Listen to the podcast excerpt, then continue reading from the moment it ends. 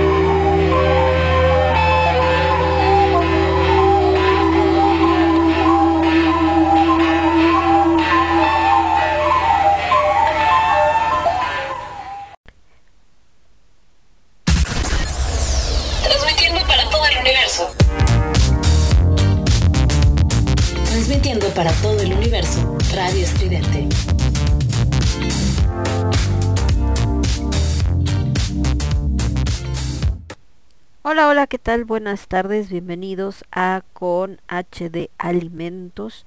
Yo soy Lemon y bueno, empezamos por supuesto eh, primero con eh, la canción que eh, siempre da la apertura de este programa. Por supuesto me refiero a Microbito con los señores de Fobia. Y después tenemos, ¿no? Lo que es, eh, o escuchamos a Enrique Bombori con esta gran canción que es Alicia, un país de las maravillas. Eh, por acá estamos compartiendo que ya andamos al aire, que ya estamos empezando el programa. Les ponemos que el tema del día de hoy vamos a estar hablando de la comida eh, fusión y por supuesto tenemos también un, eh, una pequeña entrevista con eh, uno de los integrantes del equipo de eh, un restaurante que se llama Tomate y Albahaca Grill que tuvimos oportunidad de visitar la semana pasada. Ya ven que dentro del programa siempre tenemos al final prácticamente lo que es la recomendación de la semana. Entonces, eh, la recomendación de la semana, de esta semana, es precisamente la de los señores de Tomato. Eh, tomate y albahaca grill, pero bueno, ahorita les platico eh, un poquito de cómo está todo este asunto y qué fue lo que pudimos eh, pues probar por aquellos por aquellos lares para variar y no perder la costumbre está en Santa María la Ribera creo que Santa María la Ribera es una de las colonias donde de hambre al menos no te mueres ¿eh? o sea digamos si andas buscando dónde comer y no sabes así como no, no sabes a ciencia cierta eh, cuál es eh, tu antojo. Eh, precisamente creo que la Santa María la Ribera es lo ideal. Total, llegas ahí y ya este y vas viendo restaurantes y algo seguro se te va a antojar. Digo, hay propuestas para para todo.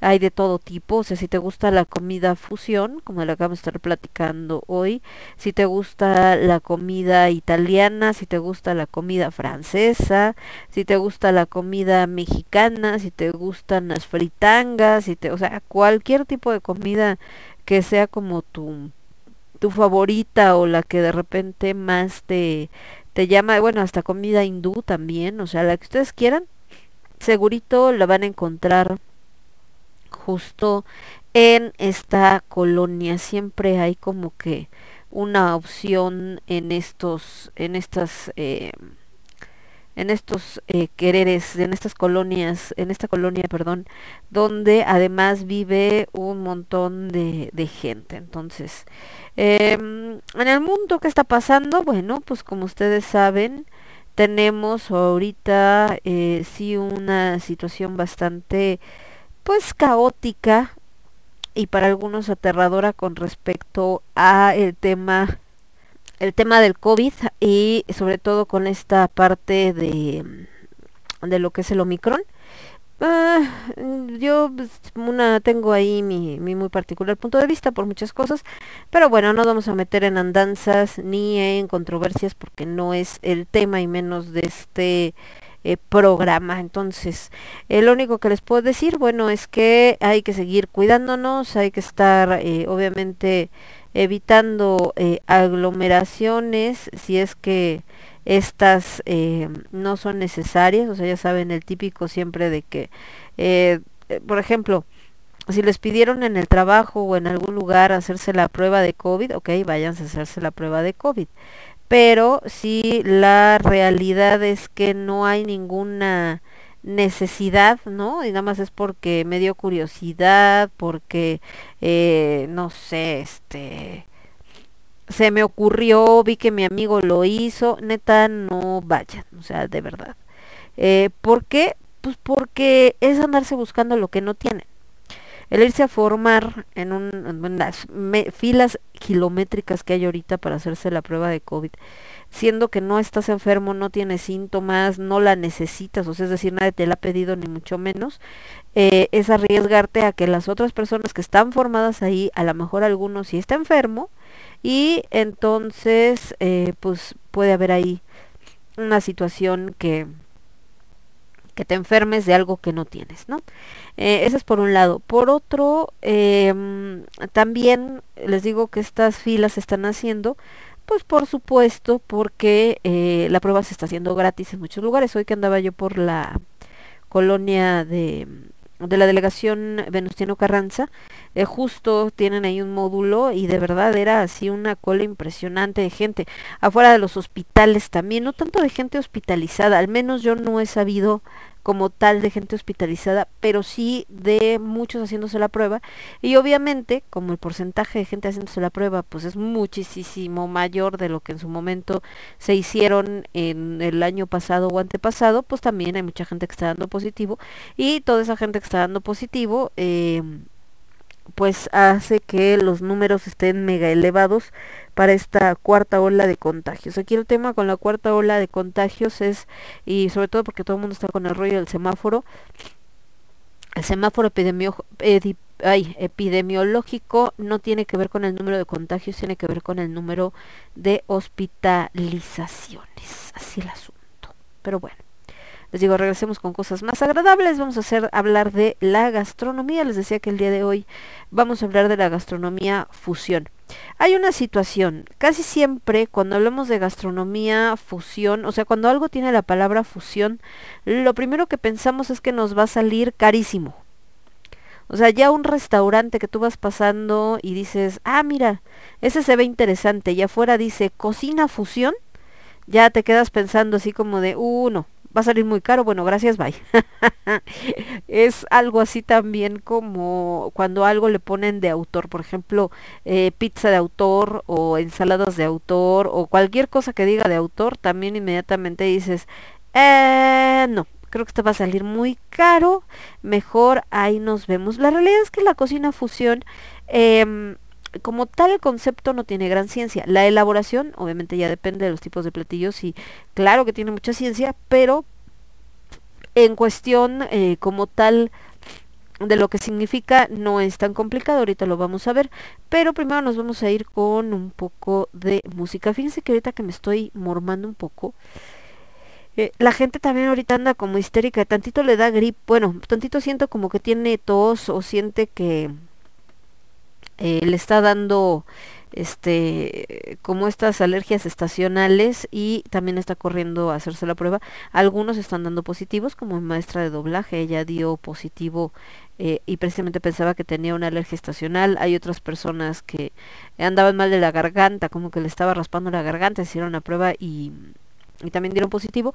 Pero yo les puedo decir que al menos la gente más cercana a mí que ha salido positiva y que tenía este tipo de síntomas, un poquito de ardor de garganta, dolor de cabeza o como Rebeca, este, que hace doblaje desde hace muchos años, que empezó con esto que estaba mormando un poco, están bien, están en su casa, están tranquilos, están tomándose medicinas y todo, pero como una gripa, no, nada, nada como estas escenas de terror que vimos el año pasado y antepasado de gente conectada a tanque de oxígeno y el hospital a reventar y todas esas cosas, al parecer no, no tanto va por ahí. Pero en fin, vámonos con música. Me voy con Evanescence, esto se llama Everybody's Full y regreso con ustedes en un segundito. Yo soy Lemon, esto es con H de Alimentos y lo escuchas únicamente a través de Radio Estridente. Regresamos. Transmitiendo para todo el universo, Radio Estridente.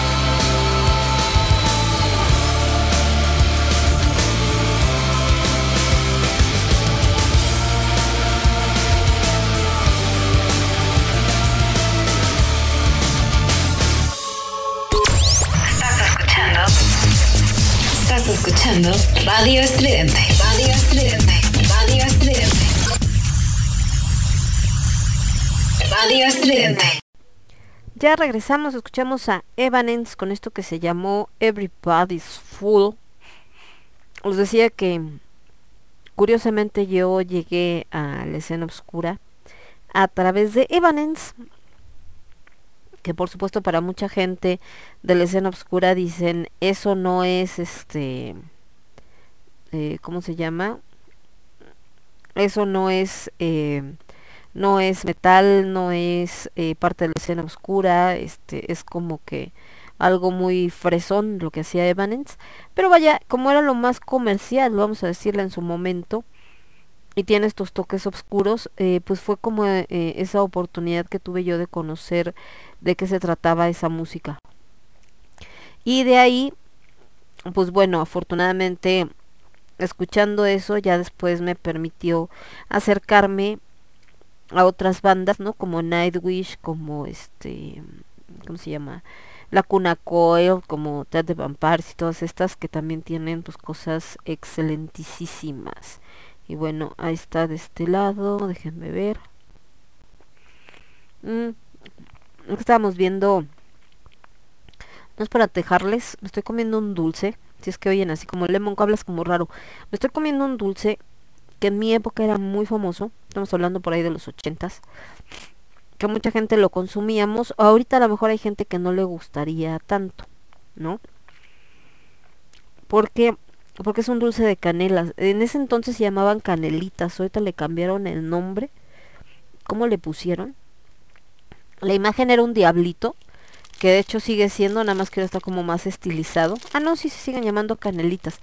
Entonces, antes era un diablito, al de las canelitas, el empaque era un poco diferente. Y eh, les digo, no sé ni quién hacía estos dulces. Aquí el nombre dice que el chire o Usher. Ah, miren, el de las pastillas de menta. Bueno, entonces ahorita los hace Usher. En ese entonces no sé si los hacía también. El tema que tiene es que sabe, pero un montón a menta, pero así cañón, o sea, súper fuerte. Entonces, em, a mí me encanta su sabor. A mucha gente puede no resultarle tan agradable porque es picoso. O sea, la realidad es que es bastante picosín. Pero a mí me encanta. Entonces ahorita me estaba comiendo la canelita. y me ganó la canción, por eso les digo que si se oye ahí es el dulcecito, así que no pasa nada. Bueno, volviendo con esto que estábamos platicando. Les decía de esto de la de la comida fusión, de dónde viene, cómo está y todo este asunto y bueno, todo el rollo. Em, la cocina fusión como tal, el concepto, se empieza a usar en la gastronomía para eh, evidenciar o para indicar cuando se están eh, mezclando estilos culinarios de diferentes culturas o ingredientes representativos de diferentes países. Esto es, pueden ser condimentos, pueden ser especias, eh, alguna técnica culinaria, ¿no? En otras, este, no sé, por ejemplo, comida china y japonesa, que tienen algunas similitudes, junto con la cocina vietnamita y toda esta cocina de Asia. Mm, se ocurre mezclar, no sé, la técnica como se hace el sushi en Japón, pero de ingredientes utilizar por ejemplo la, la soya que es un producto que se usa mucho en la cocina china y mm, de repente meter eh, a lo mejor un tipo de curry o algo más em, de estas especies que se utilizan en la comida vietnamita y entonces así como que se va mezclando. Entonces para ellos pues esa es justamente eh, la manera de cómo utilizar lo mejor de ambos mundos o de varios mundos. Entonces, em, esta cocina fusión se puede realizar por diversas vías, es decir, a veces puede ser por la creatividad de una comunidad de cocineros, ¿no? Que se juntan, que son de diferentes lugares y que se vieron desplazados por cuestiones de eh, guerras en sus países, lo que los llevó a migrar, etcétera, etcétera. Llegan a un país nuevo, pensemos, no sé, en Estados Unidos, y eh, se encuentran y, oye, ¿a qué te dedicabas? No, pues que yo era cocinero y tú, no, pues que yo también, oye, ¿qué cocinabas? No, pues fíjate que yo cocinaba comida tradicional china y tú, ay no, pues yo la de mi país porque yo soy japonés, ah, órale, y tú no, pues yo hacía vietnamita. Y entonces precisamente por, por todo esto, o sea, estas personas eh, que tenían estos estilos tan particulares, que traían todo esto que habían aprendido en sus eh, diversos países, por supuesto, de una manera eh, tradicional, obviamente como por herencia finalmente culinaria de sus familias, y cuando llegan a este lugar donde hay gente igual que ellos que también les gusta cocinar, pero de otras regiones, junto con la cocina de Estados Unidos, con los mexicanos, con no sé qué, pues un día es como, oye, ¿qué estás haciendo? Ah, pues mira, esto se llaman tortillas. Ay, ¿eso cómo se hace? No, pues mira, aquí le haces así asado, le echas esto a la masa. Uy, ¿sabes con qué quedaría bueno? Yo allá usaba una harina de no sé qué y si hacemos la prueba, órale, échale. Y entonces ahí se empieza a combinar todo esto y da origen a un tipo de cocina fusión. Digamos que esa es como una de las maneras en las que se presenta, en la que surge. Estamos hablando, les digo, de los de los setentas. Otra manera en la que se da esto es por influencias geográficas o económicas. ¿Esto a qué se refiere? La cultura española, por ejemplo, está plagada de mucha influencia árabe, tanto en la música como en la cocina, como en la arquitectura. Van decir, bueno, ¿eso cómo se da? Se da porque en algún momento el imperio árabe dominó o invadió territorio español cuando estaban estas guerras como las de las cruzadas y esta lucha por Jerusalén y todo eso pues precisamente hubo un tiempo en el que lograron llegar los árabes hasta este territorio español y tenerlo dominado por un periodo ¿no? de, de tiempo y obviamente ese periodo que estuvieron ahí, pues se combinaron las tradiciones de los invasores con los nativos. Y de ahí surgieron, por ejemplo, el flamenco, hablando de música, mmm, muchos de los platillos típicos españoles que hoy podemos ver eh, también tienen uso de algunas especias o de hierbas que venían de Medio Oriente. En la parte de la arquitectura, les digo, por ejemplo, en Valencia hay un mercado precioso pero pues sí tiene toda la, la influencia de, eh, de lo árabe, entonces tiene esta eh, como arabescas tipo como en las mezquitas y todo este asunto y pues se ve muy padre y todo, pero pues es precisamente por esto que se fusionó. Entonces en la cocina es exactamente lo mismo, ¿no? Hay una invasión de otro de un país a otro con la cocina local de repente dicen ah esta comida se ve buena pero qué tal si le echamos tal cosa y a la hora que lo mezclan pues se dan cuenta de que no queda tan mal y de ahí pues surgen nuevos platillos. Entonces pues bueno, así está más o menos este, este asunto. Y de ahí surge pues otra manera en la que se da la fusión. Y lo de las fronteras también tiene que ver, por ejemplo, en América Latina. No es lo mismo Brasil la capital que está más hacia el centro que los estados eh, o municipios o no sé cómo se les llame que están pegaditos a otro país latinoamericano y en esas regiones normalmente es donde más se dan estas mezclas de culturas y de comidas, ¿no?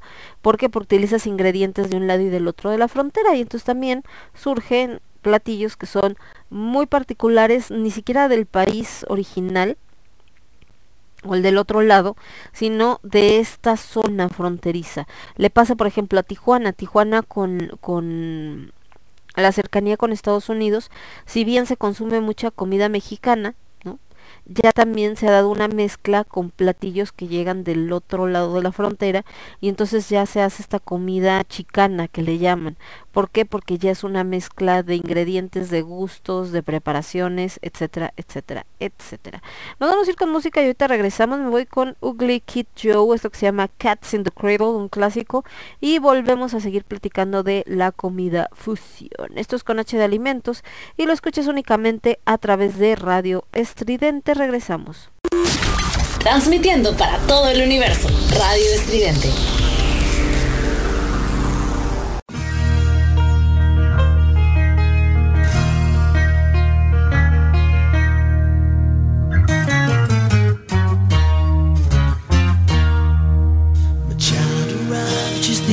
Day. Came to the world in the usual way, but there were planes to catch while I was away. He was talking for knew it, and as he grew, he said, I'm gonna be like you, Dad. You know I'm gonna be like you. And the cat's in the cradle and the silver spoon. Little boy blue and the man on the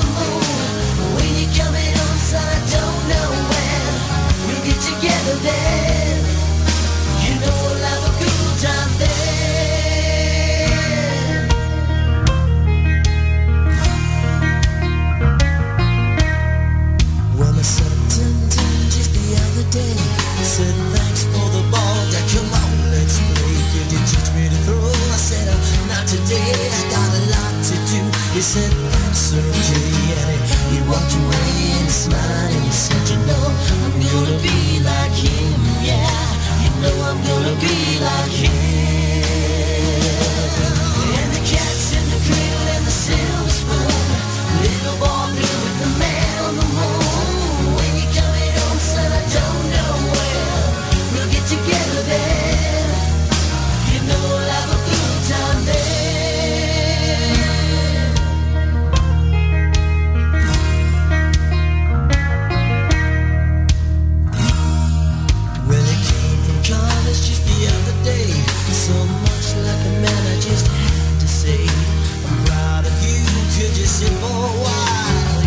me and he said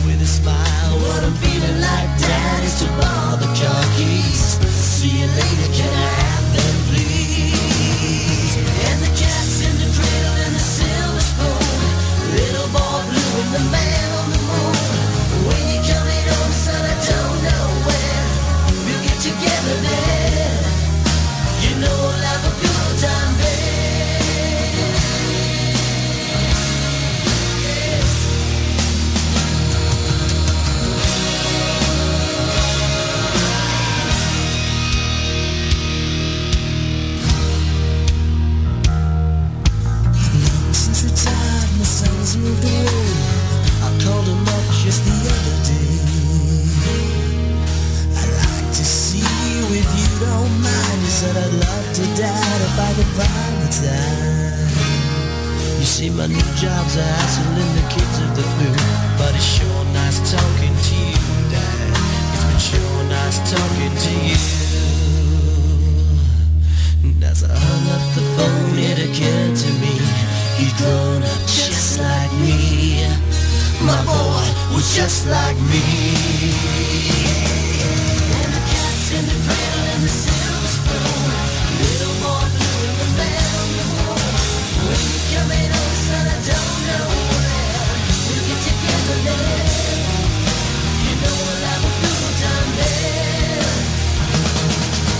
Ruido. Somos estridente.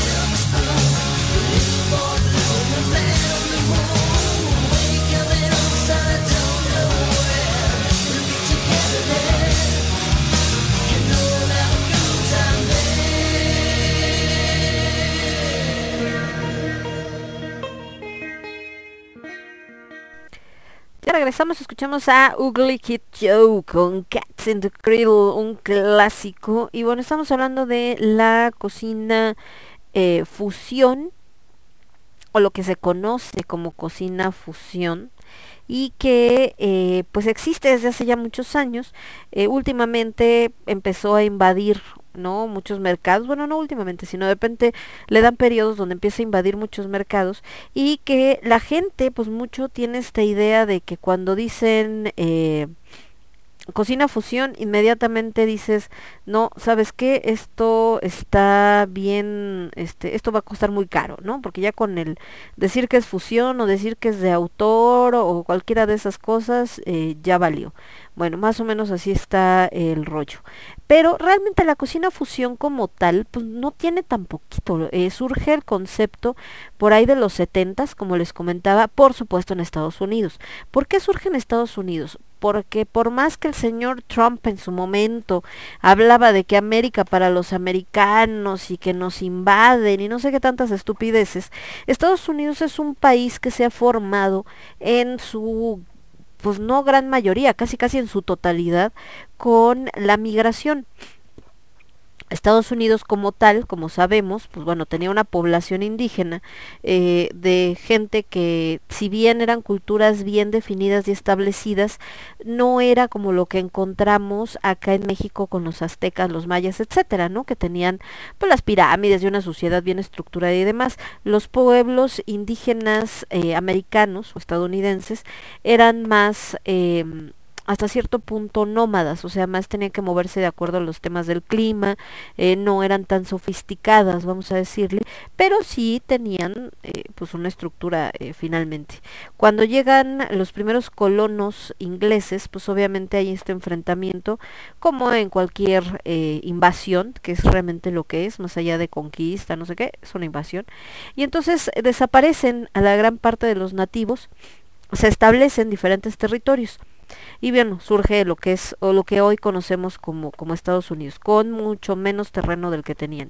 Eh, después viene este rollo de México vendiendo y perdiendo parte de su territorio, bueno, se va conformando lo que hoy conocemos como el país completo de Gringolandia.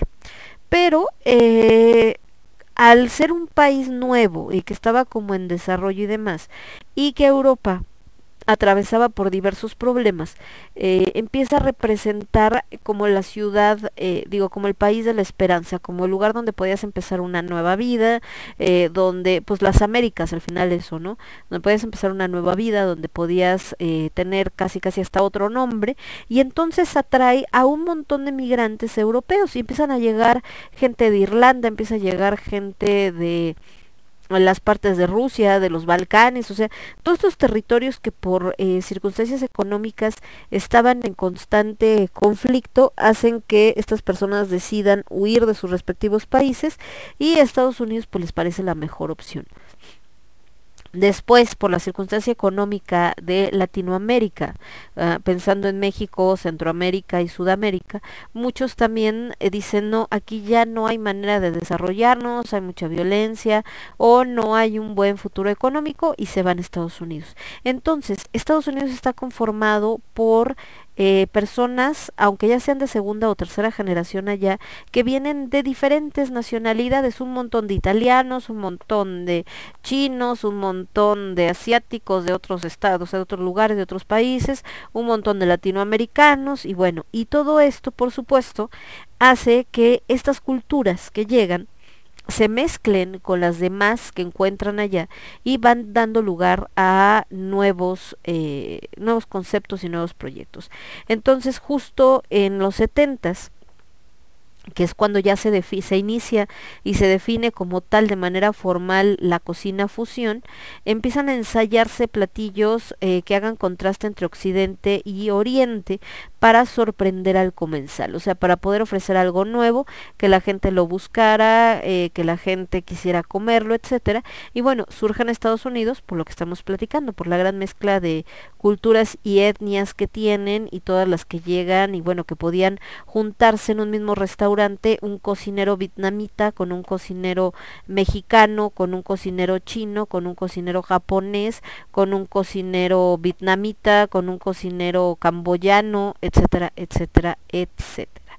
Eh, también les decía que en esta cocina fusión pues puede llegarse por diferentes maneras. Una comunidad creativa que quiere desarrollar un nuevo producto y junta ideas de todo lo que conocen por la cuestión, como en Estados Unidos, gente que se tuvo que desplazar de su país de origen, llega a este lugar, conoce a otros eh, que son sus iguales en la cuestión de cocina, con otras técnicas y bueno, se va dando de manera natural. El otro que también habíamos comentado, que es eh, por invasiones, cuando un país invadió a otro y se mezclan sus culturas, o cuando están muy cerca por cuestiones de frontera y bueno, surge una nueva comida, como esta comida chicana que les comentaba de la frontera norte de nuestro país. Em, también les estaba diciendo, ¿no? que eh, hay una cocina fusión que surge en la época de la colonia en México, desde entonces. Cuando eh, los españoles llegan a México, obviamente ellos traen ciertos ingredientes que, que aquí no existían. Ejemplo, Aquí en, en, México pues no existían las vacas, entonces cuando estos cuates empiezan a traer este tipo de ganado, la leche se empieza a mezclar con los platillos indígenas y surgen cosas maravillosas que hasta el día de hoy amamos, como el chocolate con leche, ¿no? Que llegó a ser tan adictivo que la gente se iba a misa con su chocolatito. Y entonces estaba el padre dando misa y estos estaban acá sorbiendo el chocolate y el padre, pues bueno, hacía el berrinche de la vida hasta que llegó a prohibirse, así como de, no quiero ver nadie tomando chocolate, ¿no? Ni se les ocurra. Entonces, imagínense, y es, esa, es una, esa es una cocina fusión, ese es un platillo de cocina fusión, el chocolate con leche. ¿Por qué? Porque en México el chocolate se tomaba con agua, no con leche. Otro, eh, pues lo que conocemos, el mole, el chile en nogada, o sea, muchos platillos que hoy son la base de nuestra gastronomía son cocina fusión, que es la cocina mexicana. La cocina mexicana es una fusión, la cocina española con la cocina prehispánica. También eh, surge algo que podríamos llamar como la cocina criolla, que bueno, son herencia de, de esta gastronomía española y hispanoamericana, donde la comida tradicional de allá, por decir, no sé, una fabada, al llegar en México hay ciertos ingredientes que aquí no encuentras, que existen en, en España, y entonces los sustituyes por otros que aquí se tienen. Otro ejemplo muy famoso en México, y que nadie lo considera como cocina fusión, pero lo es, son los tacos al pastor.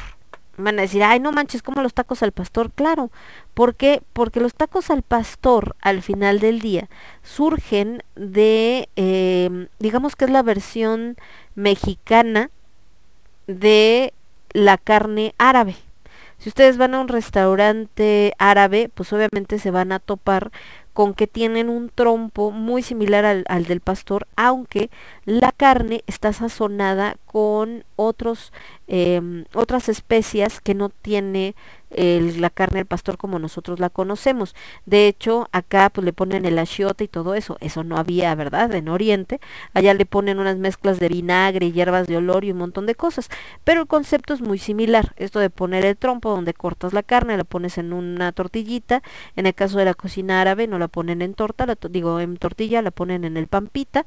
Pero finalmente el taco al pastor, como hoy lo conocemos, es una fusión entre esta cocina árabe que llega a nuestro país a través de un migrante precisamente y con los ingredientes mexicanos. O sea, él quería probar la carne como la, hacían en su tierra. Aquí no encuentra ciertas especias, no encuentra eh, ciertos componentes, los empieza a sustituir por los componentes mexicanos. Por ahí a alguien se le ocurre, vamos a ponerle tantito adobo para que le dé saborcito. Y en lugar de servirme en un pampita, que tampoco era tan fácil conseguir, ahorita sí, pero en ese entonces no era tan fácil conseguirlo en México, hacen, pues agárrate una tortilla de maíz. Y entonces, voilà, surge una de las exquisiteces gastronómicas mexicanas más apreciadas en todo el mundo, que son los taquitos al pastor. Eh, otra parte de esta cocina fusión. Estamos tan acostumbrados a comerla que ya no nos damos cuenta. Ejemplo, el sushi. El sushi es una fusión entre la cocina japonesa y la cocina estadounidense. Si ustedes van a Japón, no esperen encontrar el sushi con queso Filadelfia y que el camarón acá cortadito y todo eso, probablemente no. Y probablemente se van a sacar de onda cuando lo quieran comer porque van a decir, ay, se ve medio raro. Pues sí, porque realmente así no es la cocina japonesa. Realmente es esto que les digo de la mezcla. Eh, hay algunos ejemplos de fusiones de diferentes cocinas que ya han tomado como su propio nombre. O sea, una cosa es decir, ah, es que aquí estoy fusionando la comida mexicana con la italiana. Ah, qué padre. Y aquí voy a fusionar la cocina hindú con la cocina china. Ah, bueno.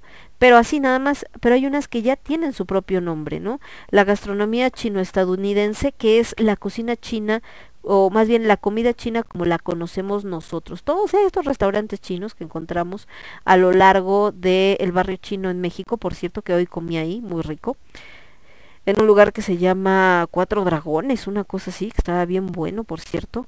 Em, pues finalmente es ya ni siquiera es la cocina que llegó eh, directo de China, o sea, realmente es una comida que viene de Estados Unidos, de los migrantes chinos que llegaron a Estados Unidos y que después de Estados Unidos algunos vienen acá a México y entonces se hace una fusión entre esa cocina china, que ya era más bien chino-estadounidense, con los toques mexicanos. Ejemplo, el ponerle chilito y todo eso, que bueno, ya no se maneja.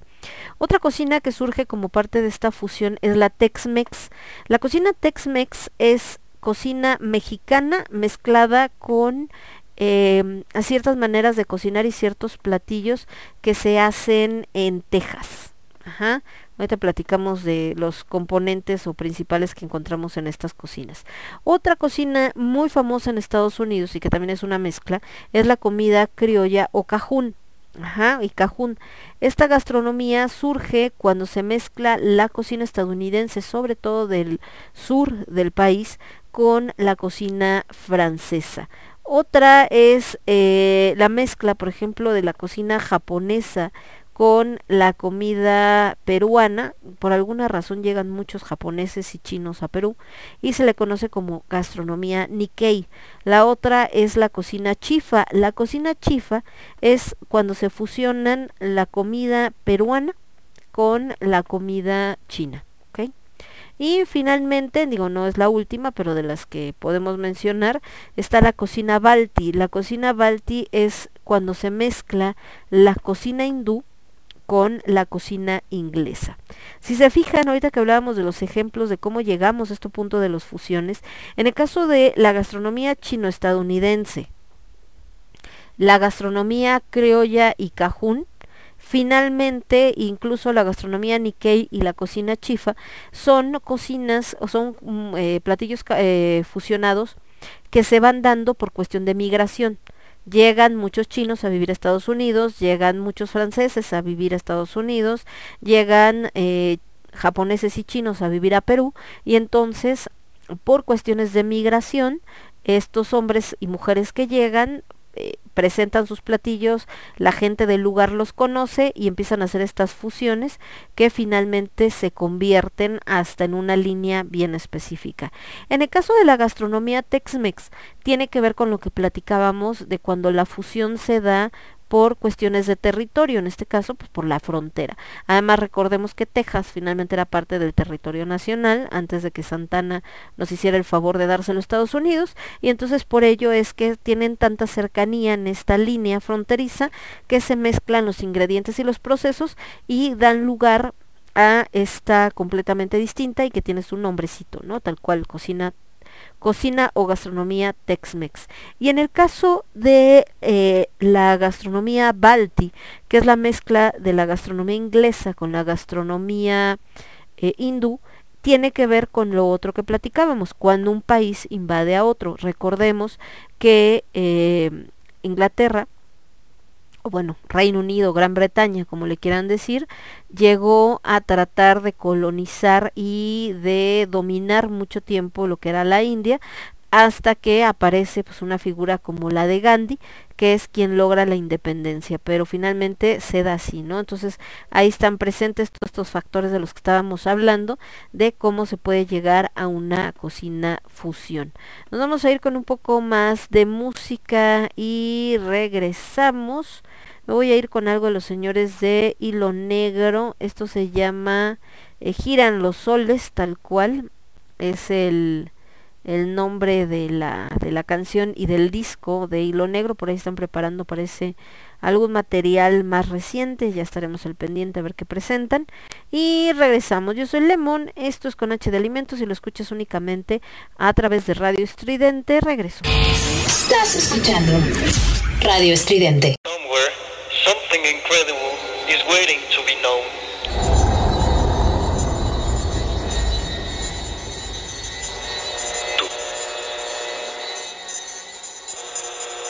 Todo.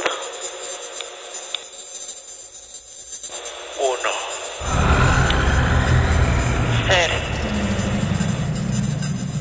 Yo. Universo.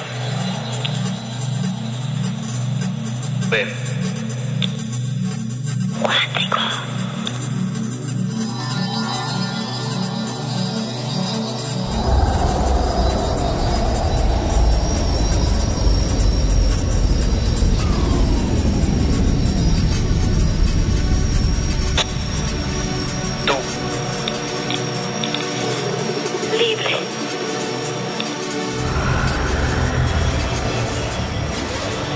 Puede cambiar sus pensamientos puede cambiar su destino.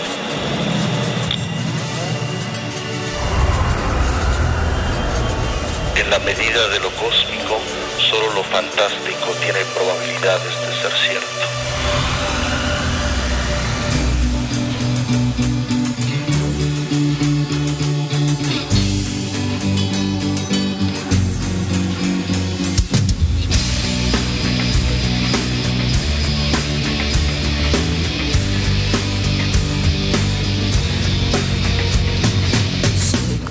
Y visto de luto.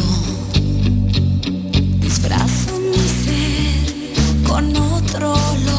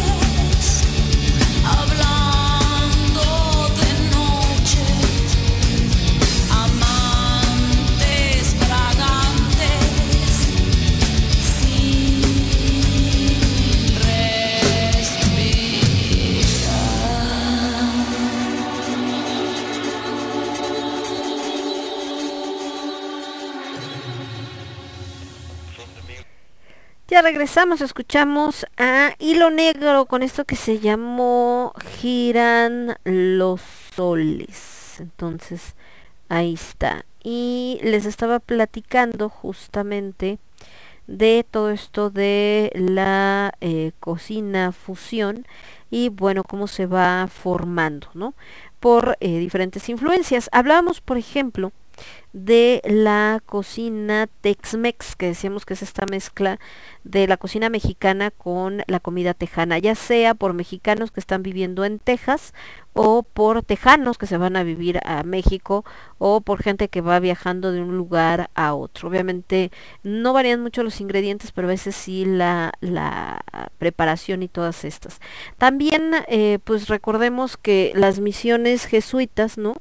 De, de estos españoles en el siglo XVI y XVII, pues estaban en, en territorio que hoy es estadounidense, pero en ese entonces todavía era territorio mexicano, mezclaban lo que traían ellos de elementos, ingredientes y técnicas de la cocina española con la de los americanos nativos de Texas, más los mexicanos como tal, es decir, eh, los otros grupos indígenas que por cuestiones eh, de lo mismo al movimiento de la colonización y demás, los habían sido llevados eh, para allá y se empieza a hacer como como un, un, desarrollo al final del día de todo esto, más eh, pues obviamente todos los colonos que también van llegando a estos territorios que eran pues bastante áridos. Realmente esta cocina Tex-Mex pues se origina como una mezcla de la comida del pueblo nativo de Texas con la cocina española del siglo XVI y eh, incluyen por supuesto lo que son eh, las judías pintas, que bueno, obviamente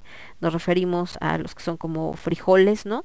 Eh, que también se les llaman judías. En el caso de la nuez, también llamada pecana, las cebollas y el mezquite, que le da un sabor tan particular, que es esto que se quema, y bueno, eh, va siendo muy aromático. Entonces, obviamente algunos colonizadores que llegan de las Islas Canarias, pues también traen no platillos que se van mezclando porque además esta gente que ya de las eh, de las colonias eh, digo perdón de esta zona de de las islas Canarias tenía influencia berber eh, berebere perdón esta influencia berebere pues son eh, un conjunto de etnias autóctonas de África del Norte que también están por acá mezcladas y bueno se mezclan también con la cocina tejana. Esto es en el uso de especias como el comino, como algunos tipos de chiles, como el cilantro, y le van dando como una eh, marca. Entonces, eh, nosotros lo podemos ver que la carne, por ejemplo, de, de este estilo Tex-Mex, es carne que tiene muchas especies, como se utiliza en la cocina eh, marroquí, y uno de los platillos que más se conoce y de los más clásicos de la Tex-Mex y que cuando uno va a Europa y le dices que eres mexicano, lo primero que te dicen es, ah, chile con carne. Y tú así de, ¿eh?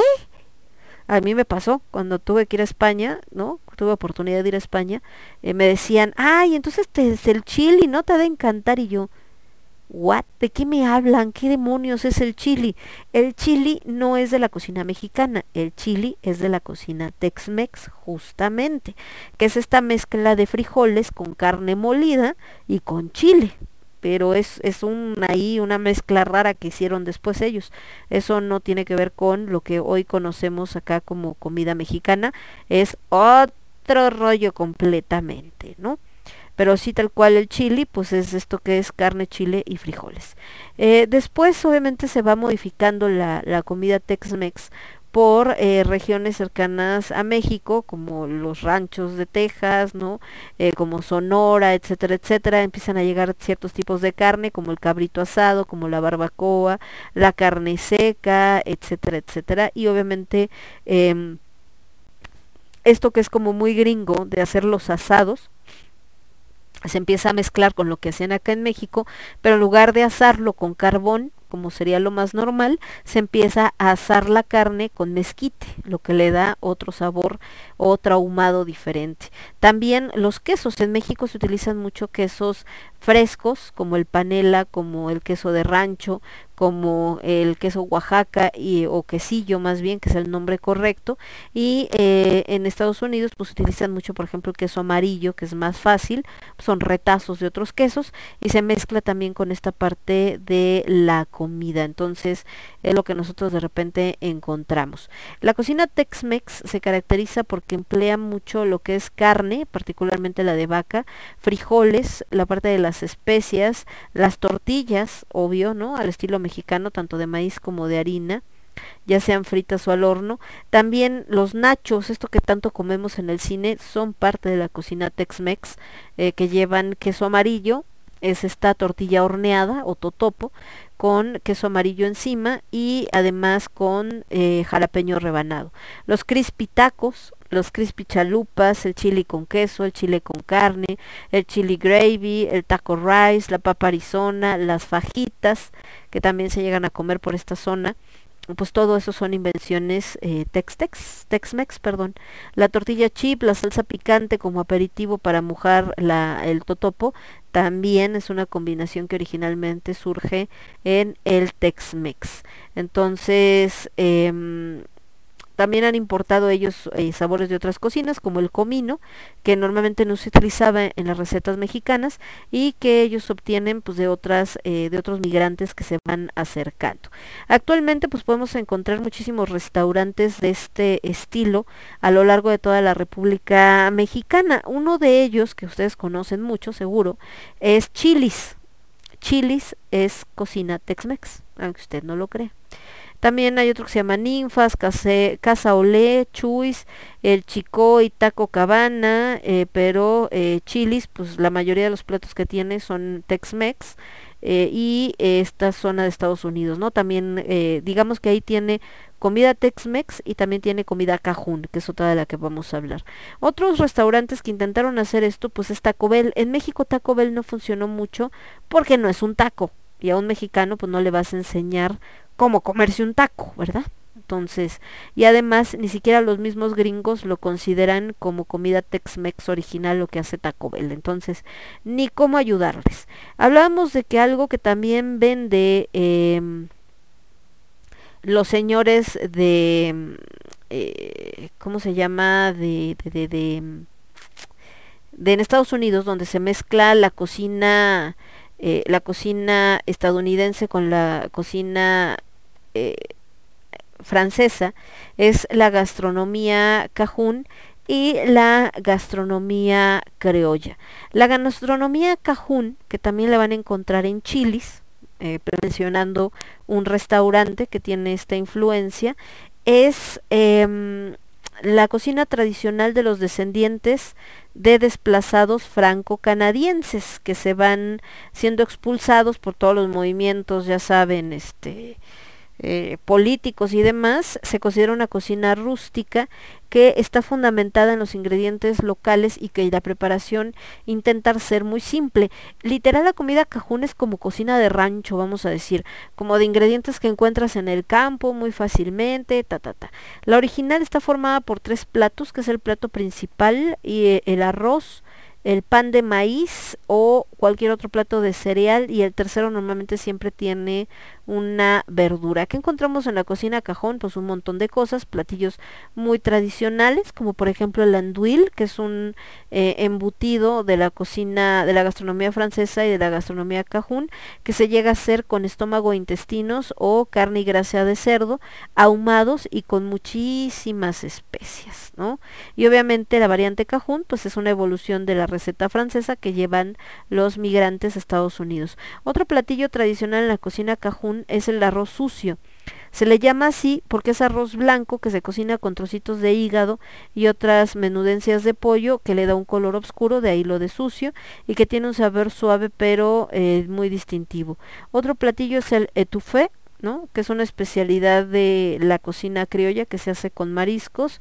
El gumbo, el gumbo es una sopa que se encuentra eh, tanto en algunos restaurantes del Golfo de México como, eh, pero más en esta parte de Estados Unidos, que es muy popular en Luisiana, sobre todo entre los criollos y esta parte de la cocina cajún del sur eh, de Texas, de Mississippi y de Carolina del Norte, y también está la jambalaya, que es también su base es el arroz y tiene pollo, jamón, crudo, langostinos y mucha pimienta y que también es parte de esta eh, gastronomía que encontramos en estas regiones, mezcla con los descendientes eh, franceses alguno de este tipo de toques, por ejemplo el barbecue también mucho surge en esta cocina cajún, sobre todo esto que tiene muchas especias, mucha mezcla de sabores y les digo que eso lo encuentran también en chiles, las costillitas a la barbecue y todo esto. La gastronomía criolla, antes que nos vayamos con, con música porque va muy de la mano con la cajún, eh, es originaria de Luisiana, sobre todo en esta zona de la Gran Nueva Orleans, que mezcla influencias francesas, españolas, caribeñas, africanas y estadounidenses. Y también tiene por ahí algunos toquecitos, ¿no? De cocina mm, italiana.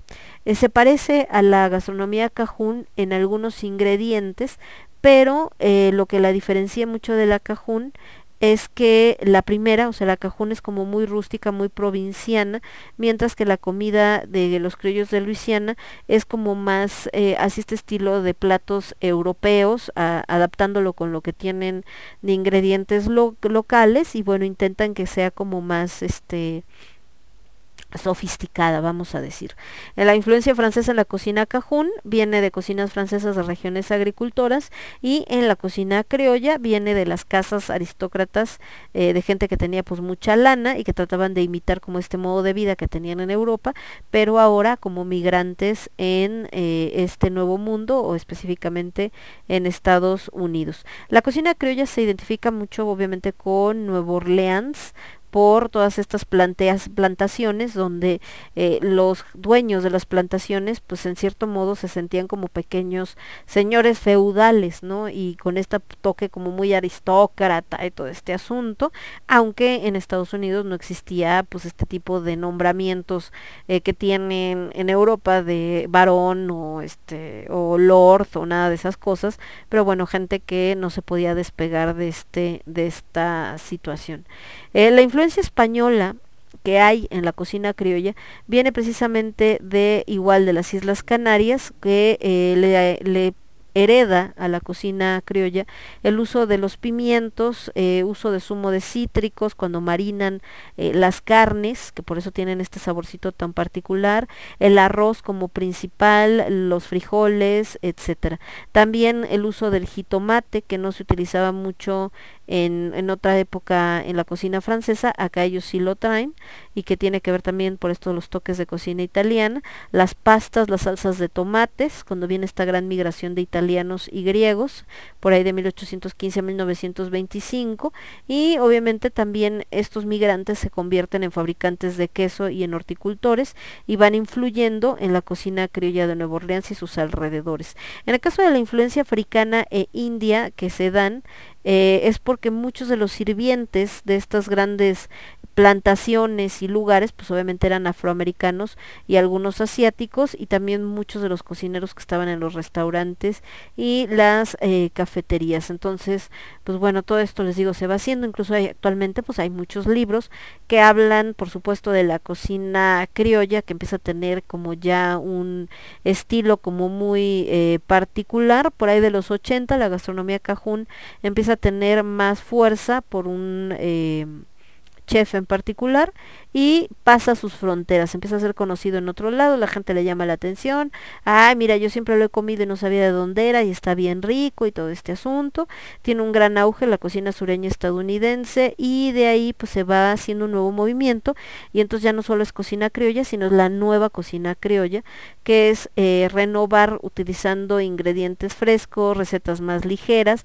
porque hay cierta comida cajún y criolla que no cualquiera se comería, como este que les platicaba de este embutido que está hecho como con vísceras y no sé qué tantas cosas, pues no es tan fácil que alguien diga, ay, sí, soy súper apetitoso, a ver, dame un cachito, ¿no? Pues no. Realmente es un poco complicado. Dentro de la comida criolla encontramos, por ejemplo, el cangrejo ravigote, las ostras, bimbel, las brochetas de ostras, las, las ostras Rockefeller, que en México se comen bastante, lo que es el romulade de gamba, en las sopas, el bisque de cangrejo de río, el gumbo, el bisque de ostra y alcachofa, la sopa de tortuga, la sopa de rabo de buey, y dentro de los platillos principales, como esto que hablábamos, eh, que también están presentes en la comida cajún, que es el etoufflé, eh, la jambalaya, el fettuccine de cangrejo de río, el pompano en papilote, los red beans on rice, que son eh, frijoles rojos y arroz, la gamba criolla, el pollo criollo, la trucha la menier o truc menier a camandín, la salsa picante, eh, picante, eh, los pimientos rellenos, el salmón, ennegreci- salmón ennegrecido, el Milton, el pollo asado criollo, el bisquet de camba y un montón de cosas. El quiché, las costillas, ensalada de patata, las judías rojas, el arroz sucio. eh, en postres, pues el budín de pan, que es utilizar pan que ya se hizo duro. Los pralines famosos, el pastel de nuez, el budín de plátano, por esto de la influencia de la cocina caribeña. Algunas bebidas como el café con leche, ¿no? Imagínense desayunos como los huevos sardú y un montón de cosas. Y bueno, esto eh, les digo, lo encontramos sobre todo en el sur de Estados Unidos y en algunos restaurantes como este que habíamos mencionado de Chilis que también se permite como que hacer estas muestras. Nos vamos a ir con musiquita y regresamos. Me voy a ir con algo de surf de los hermanos Calavera, esto que se llama ¿Dónde está la ola? Voy a poner otra porque las canciones de hermanos Calavera son muy cortitas. Entonces, como estamos en cosas muy cortitas, nos vamos con eh, una rolita de Imelda May que toca rockabilly y que también sus rolas normalmente son bastante cortillas. Entonces nos vamos con eso que se llama Cry for Me Baby. Llora por mi baby y volvemos. Yo soy Lemon, esto es con H de Alimentos y lo escuchas únicamente a través de Radio Estridente. Regreso. Estás escuchando Radio Estridente.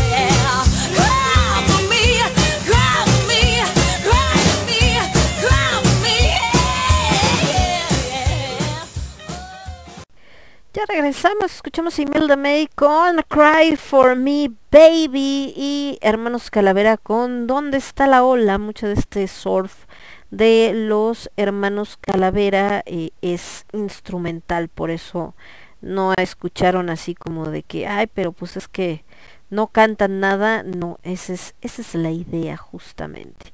Y bueno, de este lado estábamos viendo eh, qué más eh, nos decían y cómo estaba este asunto. Y quién andaba conectado por acá por estos lares y cómo está todo el rollo, pero bueno, parece que todo está en orden. Eh, estamos hablando de la comida fusión. Les decía que incluso hoy tenemos una entrevista con un restaurante, los señores de Tomate y Tomate, Tomate y Albahaca Grill, que es también cocina fusión, por eso el tema, pero bueno, ahorita, le, ahorita nos vamos con eso. Seguimos con las otras eh, gastronomías fusión que encontramos. Por ejemplo, la gastronomía chifa, que es eh, la mezcla de la gastronomía china con la peruana. Llegan migrantes chinos desde mediados del siglo XIX y empiezan a cocinar eh, sus platillos tradicionales pero usando los ingredientes de Perú y mezclándolo con platillos de Perú y bueno dan origen a esto. Obviamente eh, fue evolucionando muchísimo, adquirió una personalidad propia y actualmente pues ya es parte de la gastronomía del Perú general desde el siglo XIX más o menos. Entonces ahí está.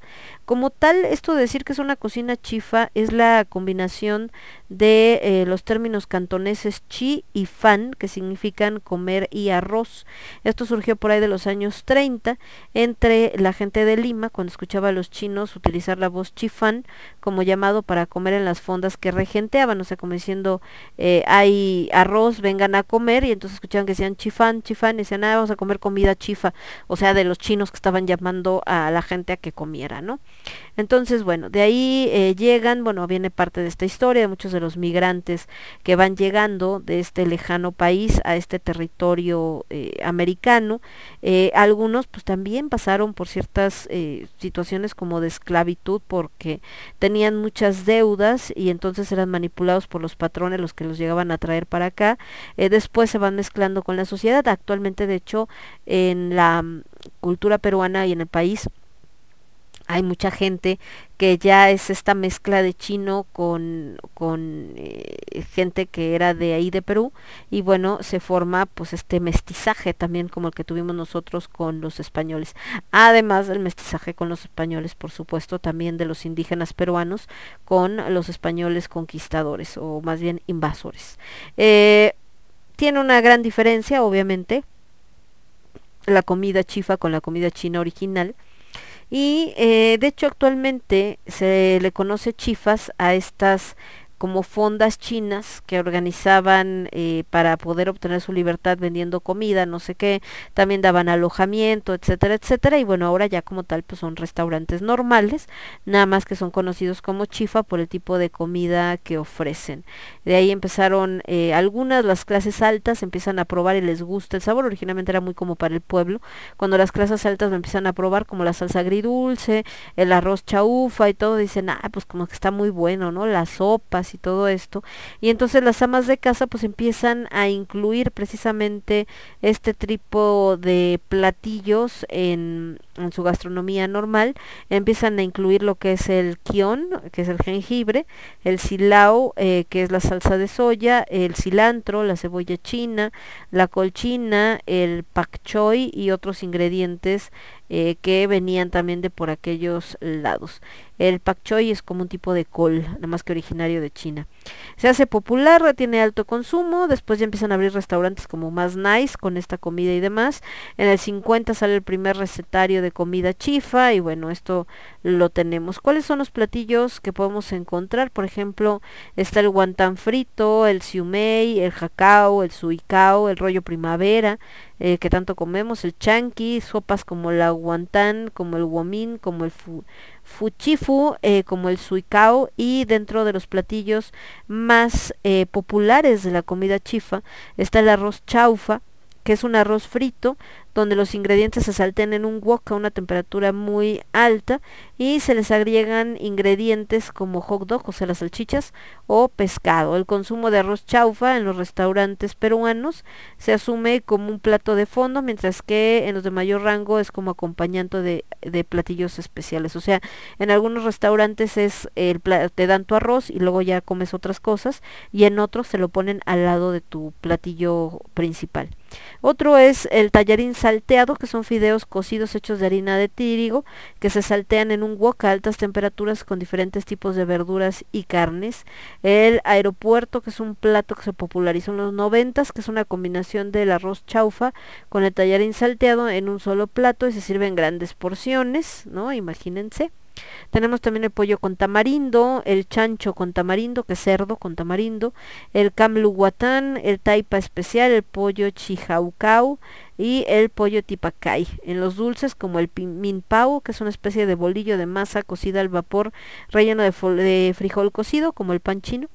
Y eh, tiene su versión también salada con otros rellenos.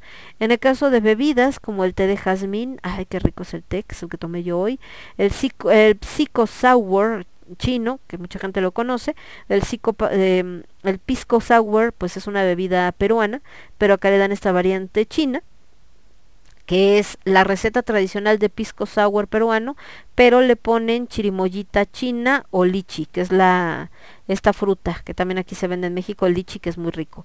Está la Inca Cola, que eh, es una bebida gaseosa, se llama Inca Cola porque bueno, finalmente es como tipo Coca-Cola, pero tiene un color amarillo dorado y el principal ingrediente es la planta hierba luisa. Entonces, y todo lo demás pues está en secreto, ya lo saben. Platillos que se pueden, o más bien cosas que se dan como acompañamiento en la comida chifa, es eh, por ejemplo la salsa de tamarindo, que es una de las más importantes, y pues como se imaginarán, con todo esto que se hace con esta cocina, pues tiene una gran influencia en la gastronomía eh, del país ya en total.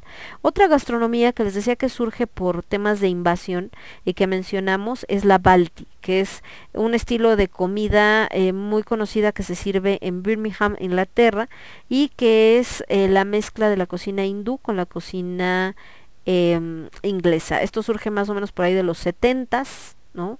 Más hacia 1977, es abundante en curry, que es picante, que viene de la comida hindú, se hace en una gran ola de hierro y se sirve con un pan que se le llama nan. El nan es un pan hindú, que es como una tortilla de trigo, que puede ser salada, hay otra que se hace con mantequilla que sabe delicioso y hay otra que hacen con frutos secos que no tiene jefa. Ya se me antojó la comida hindú, me encanta la comida hindú. Los platos eh, que son como entradas en la cocina balti son cebollas bajins, eh, samosas, que son como unas pequeñas eh, empanadas, ¿no? y los pompadums y algún tipo de salsa para mojar que sea cremosa como para ir acompañando. En la etimología de lo que es la palabra eh, balti se refiere al trozo de hierro o acero de la olla en la que se prepara y se sirve y viene de balti que en hindú, en hindi y en bengalí menciona eh, significa un cubo. Esa es como la más conocida, aunque algunos dicen que no, que viene de otro lado, que eh, es Bati, pero que alguien lo cambió cuando lo empezó a escuchar mucho con el acento de Birmingham y entonces lo convirtieron en Balti, ¿no? Otros que dicen que viene de Baltistán eh, o la gente de Balti que vienen de ahí, que fueron parte de los que emigraron y que ellos cocinaban, pero bueno, todavía como que no se ponen de acuerdo.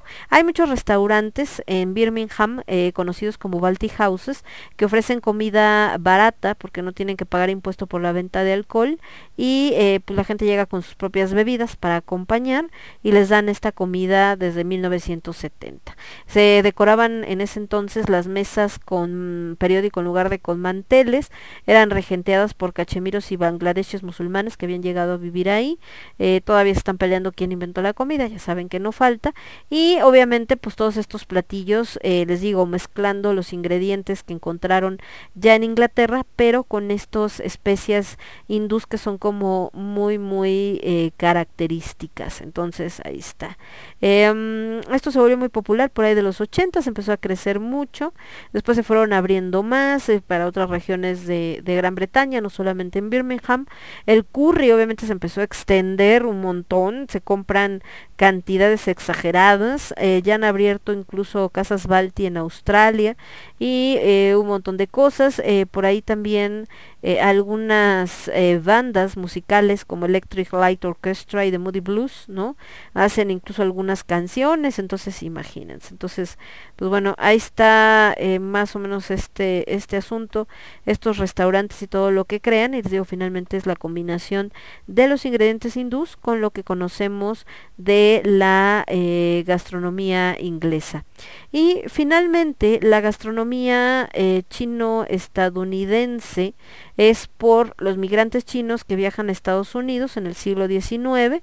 Obviamente se va mezclando, como por ejemplo el chop suey. El chop suey es un ejemplo de la cocina chino-estadounidense y nosotros damos por hecho que es China, ¿no? Y el día que vayamos a China te van a decir, eh, ay, ¿me das chop suey? Eh, ¿qué? Van a ver con cara de que quieres comer what? Obviamente van cambiando, se van mezclando los ingredientes. Em, los chinos llegan, empiezan a desarrollar su gastronomía, la empiezan a mezclar con la que conocen en Estados Unidos. Eh, originalmente pues surge como una comida muy barata que se le daba a los trabajadores del ferrocarril eh, porque era este, lugares donde la comida china no la conocían, se van eh, adaptando a los ingredientes que tenían de manera local y a los gustos de los clientes y por ello pues se va, va cambiando. Los platos no tenían nombre, tenían un número y se daban eh, acompañamiento de pan y mantequilla y obviamente surgen en ese en ese proceso platos como el pollo general So que se diseña en Nueva York y eh, un estilo que en China no lo van a conocer. Todo lo que nosotros conocemos como comida china seguramente en China no tienen ni idea de qué demonios es lo que estamos comiendo. Los restaurantes y las lavanderías chinas eh, pues son un, un nicho finalmente étnico para estos pequeños negocios donde unos se, se ayudan porque los empiezan a excluir obviamente por temas raciales, ya saben que no falta, porque no podían hablar inglés, solamente hablaban chino. En México de hecho hay un dicho de que cuando tú quieres ir a comer comida china y llegas al restaurante y ves que alguien de los que está en la cocina o atendiendo en la barra habla chino y no habla español, entonces la comida va a estar buena, ¿no? Ya cuando ves que son puros mexicanos, como que lo dudas un poco. Por eso es que nosotros no somos muy fan de Panda Express, porque Panda Express pues es esta cocina chino chino estadounidense en su máxima expresión. Bueno, la gastronomía china estadounidense eh, con diferencia de lo que es la cocina china tradicional, es que la verdura la trata como guarnición, ¿no? Que es la zanahoria, el tomate, y en la cocina china tradicional eh, se utilizan estas verduras como ingredientes. La cocina china tradicional utiliza mucho la verdura de hoja asiática como el bok choy, que es este tipo de col, y el kailan, y hace un mayor eh, hincapié en la carne y en el marisco fresco y la china estadounidense no usa tanto esas hojas y por tanto no es tan amarga porque por ejemplo el bok choy esta col este como tipo de col china y el kai Kailan, que sería como un tipo de espinaca también, pero de allá de China le dan un saborcito un poco amargo, acá se lo quitan y entonces ya solucionan ese problema. Eh, la cocina eh, chino-estadounidense se cocina muy rápidamente con gran cantidad de aceite y sal, porque la idea es que salgan muy rápido y que tengan ingredientes baratos. Se utilizan pues muchas frituras y salteados, ¿no? Como esto del camarón rebozado, eh, el pollito frito, etcétera, etcétera, y porque utilizan un wok y es como más rápido. También le ponen mucho glutamato monosódico porque lo que hace es acentuar este sabor y eh, hay gente que pues se ha vuelto sensible a este a este ingrediente, pero hasta la fecha si tú te la pibes comiendo glutamato monosódico probablemente te haga daño, pero en pequeñas cantidades realmente no, simplemente ha sido esta publicidad negativa de repente que les ponen y que todo el mundo, no, y no le pongas glutamato, pero es más mala fama y más cuestión mercadológica que una realidad, ¿eh? En serio. Bueno, eh, normalmente en los restaurantes está todo escrito en chino como para darle esta idea más acá, pero, eh, eh, por ejemplo, el público chino sí come más lo que son los hígados, las patas de pollo y otros platos exóticos que normalmente los occidentales no comemos. Entonces en una comida china tradicional encontrarías mucho hígado, patas de pollo, etcétera, pero en la comida china que nos venden aquí, como la del barrio chino, no vamos a encontrar esos platillos porque saben que al occidente no le gustan tanto. También la cocina chino-estadounidense pues usa ingredientes que no son originarios de China, como el brócoli, por ejemplo. El brócoli es occidental. Y si ustedes van a cualquier restaurante chino, tanto en México como en Estados Unidos, como en Tijuana, como en Mexicali, donde hay un montón de restaurantes chinos, pues se van a encontrar que tienen harto brócoli. O sea, entonces dices, pues ¿qué pasó ahí? ¿No? Pero bueno, algunos platillos chino-estadounidenses muy famosos son el pollo general tso, eh, que son trozos de pollo frito con brócoli condimentados con jengibre, ajo, aceite de, de, eh, girasol y cebo- cebollita o cebolleta y guindilla. El pollo a la también. Ah, no, es aceite de ajonjolí. El pollo a la ajonjolí es que es sésamo. Entonces estaba yo de cuál era el sésamo. Que es pollo deshuesado, rebozado y frito, que se marina con una salsa de soya china eh, y eh, que es una salsa china translúcida pero roja oscura, dulce y ligeramente agripicante, hecha de maicena, vinagre, caldo de pollo y azúcar, servido con brócoli al vapor. También está la ensalada de pollo china, que tiene verdura de hoja cruda y fideos crujientes o piel de wonton frito, eh, también con aceite de ajonjolí y algunos lo sirven con mandarinas. El chop suey, que realmente como tal chop suey significa sobras en chino, que es una mezcla de verduras y carne en salsa marrón, aunque también se sirve con salsa blanca, el chow mein, que son los fideos fritos con trocitos de carne y verdura y se puede hacer con pollo, eh, cerdo, ternera, ¿no? Y también a veces con jitomatitos rojos. El chow fen o chow fun, que es parecido al chow mein, pero con fideos gruesos y anchos. El rangoon de cangrejo, que son pieles de wonton fritas rellenas de eh, cangrejo, del surimi, y queso crema. Hay galletas de la suerte, obviamente, que eh, siento romperle su corazoncito, pero las galletas de la suerte chinas se inventaron en San Francisco. y son una versión occidental del omikuji senbei japonés, o sea, ni siquiera chino, ¿no? Y bueno, eso lo van a encontrar mucho y hasta el día acá también en los restaurantes chinos siempre te dan tus galletitas. El arroz frito en sartén con trozos de carne, verdura y huevo, la ternera con jengibre, la ternera frita con jengibre, que la diferencia es que está cortada en tiras, rebozada, frita y salteada en el wok con salsa dulce. Eh, otros, el sándwich de chow mein con gravy, el sándwich de chop suey, que es sobre un pan de hamburguesa, ¿no? Ay, ah, ese no se me antoja. Sándwich sampol, que es huevos fushung, en un pan de eh, sándwich blanco normal. Los huevos fujung, que es un tipo de tortilla francesa y eh, está relacionado con eh, las rodajas de huevo y una auténtica receta china y pues bueno fueron evolucionando. El pollo Springfield que es un tipo de pollo con eh, anacardo que combina pollo empanado frito con eh, salsa de ostra, entre otras cosas.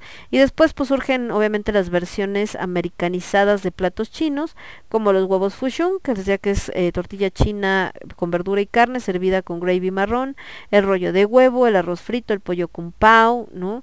que es muy picante, en la versión occidental pica menos.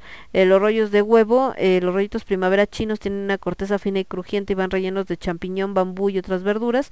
La versión chino-estadounidense eh, tiene una corteza gruesa y va rellena de repollo y trocitos de carne o marisco como cerdo y gamba, pero sin huevo. Ah, corazón no me gusta, fíjense. El rollito primavera me si me comiera el chino seguramente sí me gustaría, porque sí, así de corteza fina y crujiente y con champiñón, bambú y otras verduras, sí me lo como. El original que hacen aquí, que es de la cocina eh, chino-estadounidense, que trae repollo, o sea, col, no me gusta. En el caso del arroz frito, decía que eh, obviamente está adaptado a los gustos occidentales, con arroz del día anterior, y bueno, así lo aprovechan para que nada se desperdicie, ¿verdad? Y le ponen más salsa de soya que la original. El kung pao, que les decía que es picante, y en la versión occidental pica menos. El lo mein, que normalmente se hace con huevo y harina el fideo, lo que los hace más masticables que los que se hacen solo con agua, y se fríen en sartén con carne y verdura, entonces ese es más a la gringa.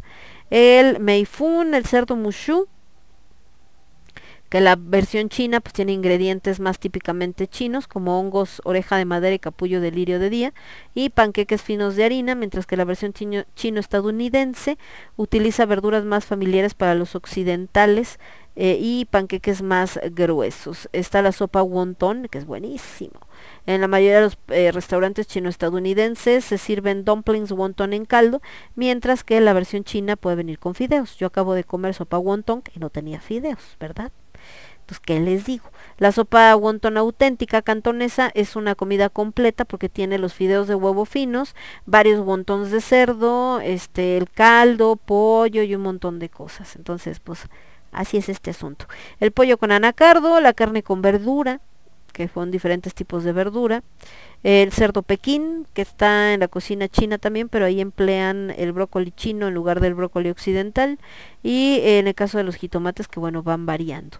Obviamente según cada país, por ejemplo en San Francisco, digo cada país, cada estado en Estados Unidos, le ponen diferentes variaciones. En San Francisco hacen ciertas variaciones, de hecho es muy famosa la comida china de San Francisco. Y en Hawái, eh, pues toma también em, los platillos tradicionales y los ingredientes tradicionales de esta región tropical, además de que tiene una gran diversidad étnica y por ello es que se va mezclando y va dando pues como resultado otras cosas eh, más interesantes como eh, un platillo que se llama Pameyai hawaiano. Entonces los nombres son diferentes, como el manapúa, que en hawaiano significa cerdo masticado, para el dim sum bao, ¿no? Y no forzosamente siempre cerdo. Y bueno, entonces se van dando todas estas mezclas. Y pues les digo, esto es lo que conocemos mucho como cocina fusión.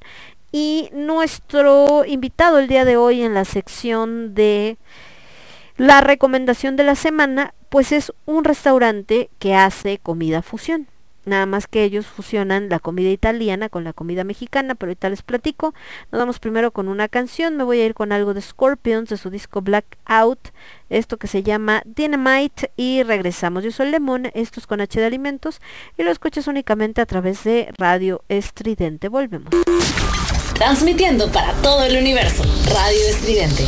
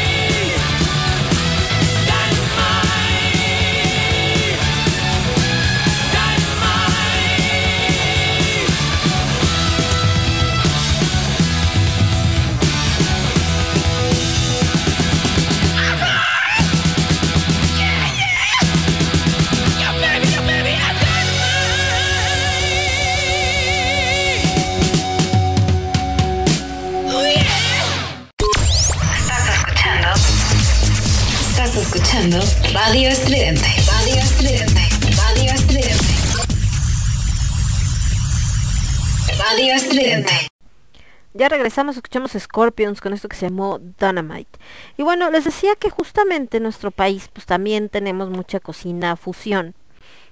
Por esta mezcla de la cocina indígena con la cocina española, que es, pues, es la que más conocemos hasta nuestros días. Pero no solamente eso, mucha gente también de otros países se viene a vivir a México. El mexicano se siente atraído por, es- por otras em, pues, propuestas gastronómicas y es así como surgen restaurantes mezclados. Hay unos que obviamente eh, hasta la fecha, ¿no? Por ejemplo, ahorita en este mundo, en esta época de youtubers e influencers, hay uno muy famoso, o al menos eso he visto, que le llaman el coreano furioso, creo, una cosa así, o el japonés, no sé qué. Y entonces él, eh, cuando la gente está preparando sushi aquí en México, se la pasa haciendo berrinches, porque es que así no se prepara, es que así no se pone el alga, es que eso no va ahí por esto que estamos diciendo de que es a la mexicana, ¿no? Solamente en México van a un restaurante argentino y piden este, tortillas, pero sucede, ¿no? Ya no digamos en la cocina italiana donde tiene chile o de repente tiene otros ingredientes que no llevaría en la cocina italiana, ciertos. Y bueno, en este en esta idea al restaurante de tomate y albahaca grill por su nombre, pues pensaríamos en una cocina eh, 100% italiana, porque el tomate y la albahaca pues, son ingredientes italianos. Pero la realidad es que no es tan así. O sea, realmente tomate y albahaca empieza a surgir como un restaurante que eh, era de cocina mexicana, mucho utilizando lo que es la, la masa, tanto azul como la masa normal y todo esto. Y eh, su tirada era esta, o sea, presentar como, como los antojitos típicos, ¿no? Ya saben, los sopecitos y todas estas ondas, pero dentro del concepto de los mercados gastronómicos, estos que surgieron, ¿no? Que era el mercado Roma, el mercado Independencia, etcétera, etcétera. Y donde iban muchos los chavos de ese entonces, ¿no? Hace unos años, conocidos como hipsters. Bueno, el caso es que después, cuando hace, y bueno, había funcionado pues bastante, ¿no? Hasta hace unos años, eh, bueno, hace dos años exactamente, cuando empieza la pandemia y entonces los mercados cierran. El problema de que a la hora que cierran los mercados, pues obviamente es que todos los negocios que estaban adentro pues también tienen que cerrar y no tienen manera de vender su producto ni siquiera para llevar y en ese en este en este tenor que eh, los dueños de tomate y albahaca deciden darle un giro completamente al concepto que traían y crean este nuevo proyecto con este nombre, Tomate y Albahaca Grill. Tienen tres sucursales, una está en Álamos, la otra está en Santa María la Ribera, que es donde yo fui, y la otra está en la colonia Narvarte. Y entonces ahí empiezan a apostar más a esta fusión entre la comida italiana y la comida mexicana. Entonces pues pueden encontrar, ya saben, vino tinto, pueden encontrar coctelería, como los mojitos, como las marcaritas, como las mezcalitas. Yo me tomé una mezcalita de mango con maracuyá y una de pepino con cardamomo, jengibre y menta, que ¡ah! estaban re buenas. Sinceramente me gustó más la de mango y maracuyá por lo dulcecito, pero la de pe pepino, cardamomo y jengibre y menta también está muy buena, pero eh, es más fresquezona y un poquito con un toque más amarguito. Entonces ahí hay gente que a veces no está acostumbrada, ¿no? Y obviamente los típicos cócteles que vas a encontrar siempre, como que la piña colada y el este el tinto de verano y todas esas cosas, pues también están y las chelas, por supuesto, ¿no? Las limonadas, los refrescos, el café, el té, la malteada también ahí está presente, pero los cócteles pues están muy buenos. Obviamente también tienen postres, mmm, como los que encontrarías en cualquier cocina italiana, como el tiramisú o como las crepas. Hay uno que se llama eh, mousse de café, etcétera. Eh, guarniciones que siempre acompañan, hablábamos esto de que en la cocina fusión siempre encontramos guarniciones, las tradicionales como las papas a la francesa o las papas cambray, también como una papa al horno, o como los chiles toreados o como espinacas con crema, un poquito de ensalada, o para los que son más sanos, ya saben, que la verdura al vapor, ¿no? todo esto. A veces el extra que se te antojó, tantita rachera o tantito chistorra o tantito chorizo también Eh, para los que les gusta el pescado, pues hay tacos gobernador, hay filete asado, hay atún al pistache. La gente que le gusta mucho la carne, pues obviamente está la rachera, la picaña, el ribeye, el New York, tacos de arrachera. Hay gente que nada más llega a por una bebida y una cerveza, pues puede pedir una botanita, como unas salitas, que ya ven que les ponen miles de sabores, como barbecue, mango habanero, tamarindo, etcétera, etcétera. Eh, papas, dedos de queso, papas gajo, las boneless, que a mí me gustan las boneless, pero son caras. Aquí no están tan caras, fíjense, cuestan 97 pesos. También si quieren pedir un hot dog, también hay hot dogs, también hay hamburguesas que hay desde la sencilla hasta una que se llama hojana porque es carne de res, tocino, jamón, queso amarillo, piña y salsa barbecue, una que se llama glotona que tiene un buen de cosas, que es carne rellena de queso manchego y manzana verde, tocino a la miel, lechuga, jitomate, pepinillos y chiles encurtidos, ahí nomás. Y por supuesto las pizzas, aquí es donde se nota más esta mezcla de la cocina tradicional italiana con la cocina mexicana.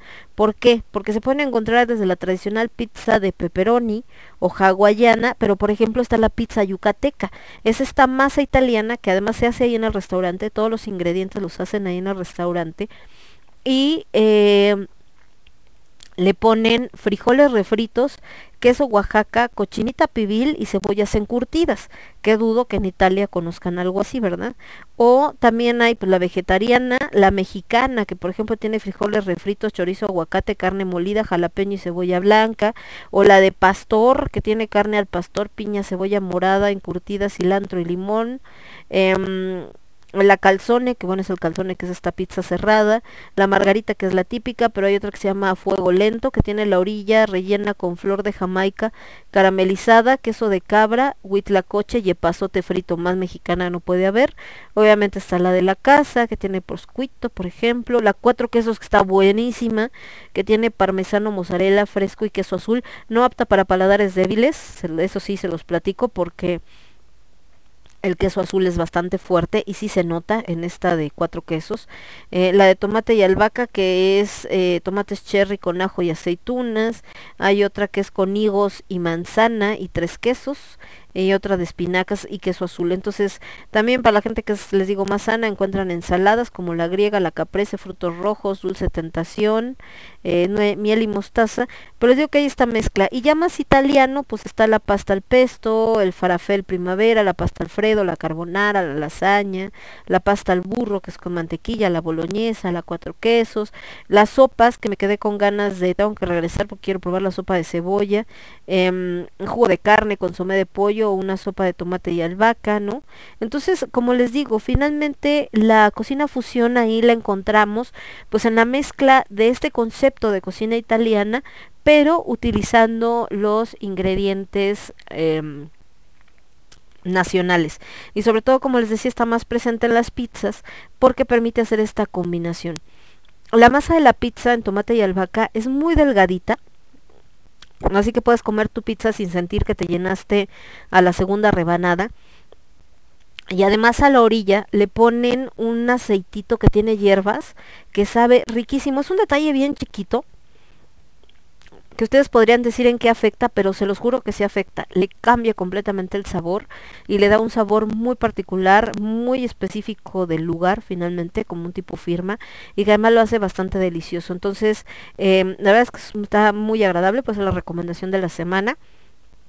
La de Santa María de la Ribera está en la calle de Sabino y les decía que em, realmente el lugar pues tiene un futbolito, tiene por ahí un billar, es la más grande, la de Álamo y la otra sucursal, la de Narvarte, son más pequeñas, y eh, tiene un área más de bar que está hasta el fondo, se ve limpio el restaurante, ¿no? Tiene las mesas separadas, por aquello ahorita la sana distancia con el tema de la pandemia, tiene música en vivo, por ejemplo los jueves tiene karaoke para quien le gusta ir a cantar, los viernes tiene música de un cantante, los sábados es como más tipo show, que hacen tributos, como el que me tocó que era tributo Juan Gabriel.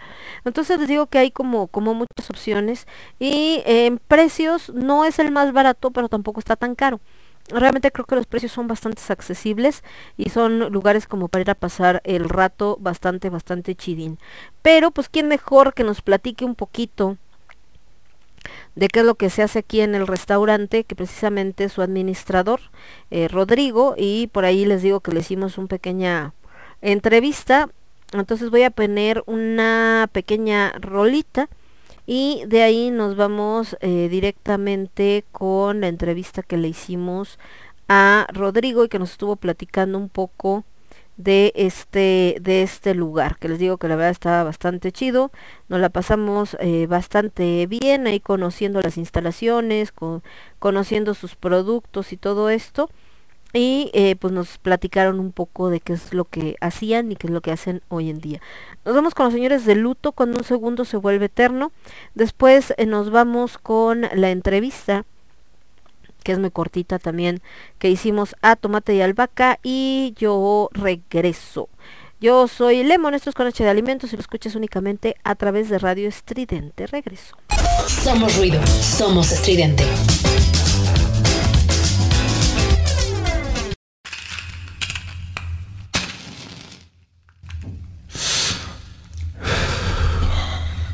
En tus piernas desperté con olor a ti, como un ángel que encontró el Edén. Oh, y tu nombre nunca pregunté, me acerqué a ti.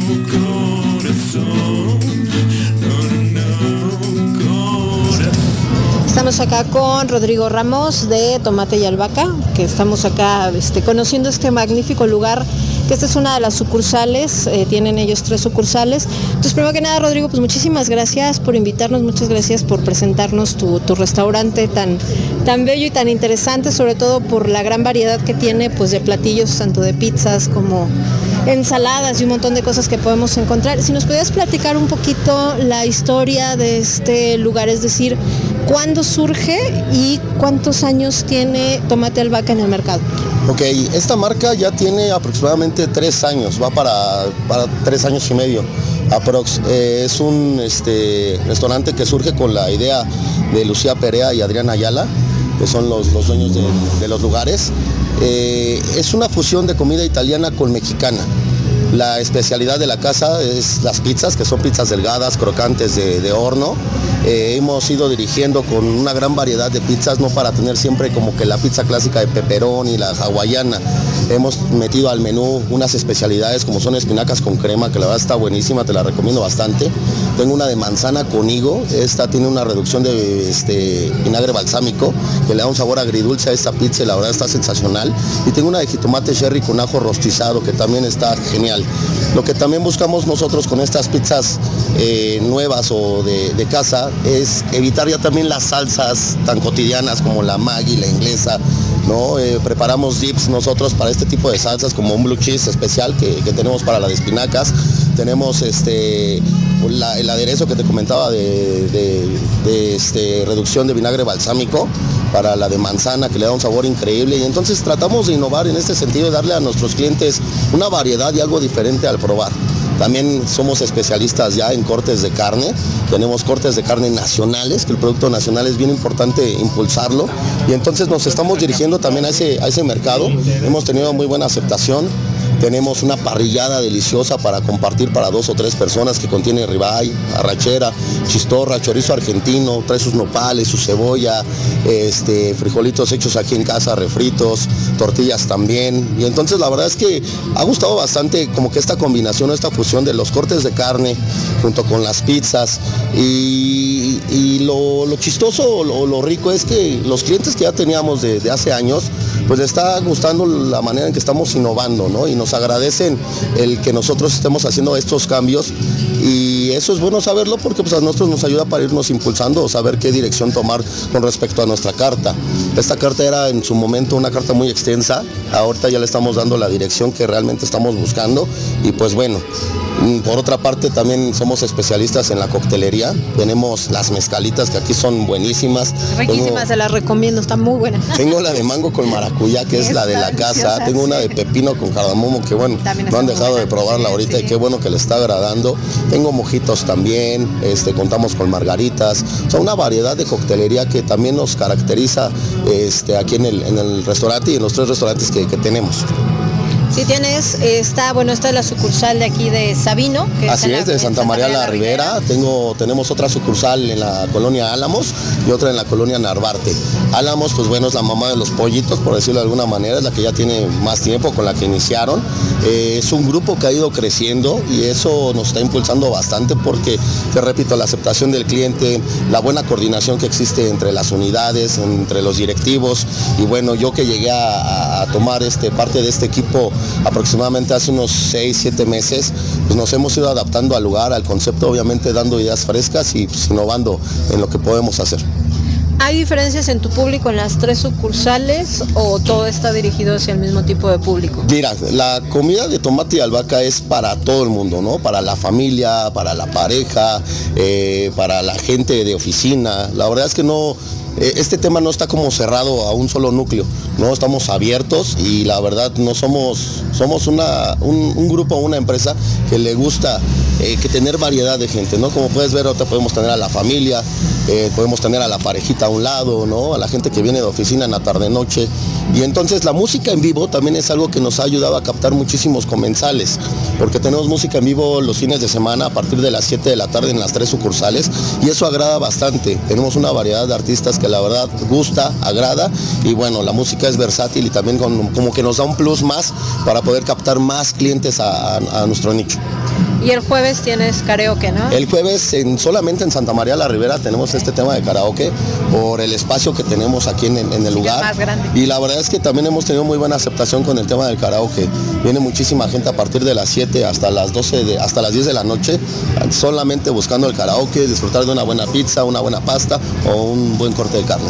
Y bueno, también tienes esta opción ahora que ha cambiado tanto el tipo de alimentación. Digo que hay gente que de repente dice, yo ya no como carne, ¿no? Ya estoy cambiando, tienes una variedad también de ensaladas. Sí, tenemos también ensaladas, tenemos ensaladas de frutos rojos, tenemos este unos aderezos también deliciosos que nuestro chef este ejecutivo se ha encargado de ir diseñando o armando. Y te repito, o sea, somos un, un restaurante que se puede abrir a muchísimos paladares y a muchísimas formas de vida. No, no estamos cerrados solamente a la pizza o a la grasa, no estamos también pensando pues, en, en la salud. Y ahorita con este tema de, de COVID que ya se viene fuerte otra vez el, el brote, pues bueno, estamos con el delivery a todo lo que da. Nos puedes eh, encontrar en Uber, en Didi, en Rappi y ahorita en una aplicación que se llama Total Play también ya estamos este, ingresando a ese, a ese lugar. Si nos puedes decir las redes sociales o dónde pueden contactar a cualquiera de las sucursales, tanto para el delivery como si quieren venir. eh, Pues mira, en Instagram, en Facebook estamos como Tomate y Albahaca, así nos a, encontrar. Y bueno, nuestras páginas de Facebook, bueno, también es arroba Tomate y Albahaca y ahí estamos directamente con todos ustedes. Estamos abiertos a peticiones, sugerencias, que también es eso algo que nos ha hecho crecer a nosotros, porque estamos muy atentos a todas las sugerencias que nos hacen nuestros, nuestros clientes, nuestros comensales y a la gente de casa. Pues muchísimas gracias y bueno, si quieres invitar a nuestros escuchas a que vengan a Tomate y Albahaca. Claro que sí, es su casa, Tomate y Albahaca, los esperamos con un fuerte abrazo aquí, eh, obviamente con todas las medidas de sanidad, ahorita que, ya está despuntando esto, y pues bueno, que sepan que es un lugar para todo el mundo, un lugar donde los vamos a tratar bien, los vamos a papachar, y bueno, tenemos también promociones de 2 por 1 en los destilados, tenemos promociones en costos especiales para las mezcalitas de litro, para los litros de cerveza, entonces aquí los esperamos, el día que ustedes gusten, estamos a sus órdenes. Muchas gracias. Somos ruido. Somos estridente. Pan con mantequilla, tienes que cenar. Cada día más flaco te vas a quedar.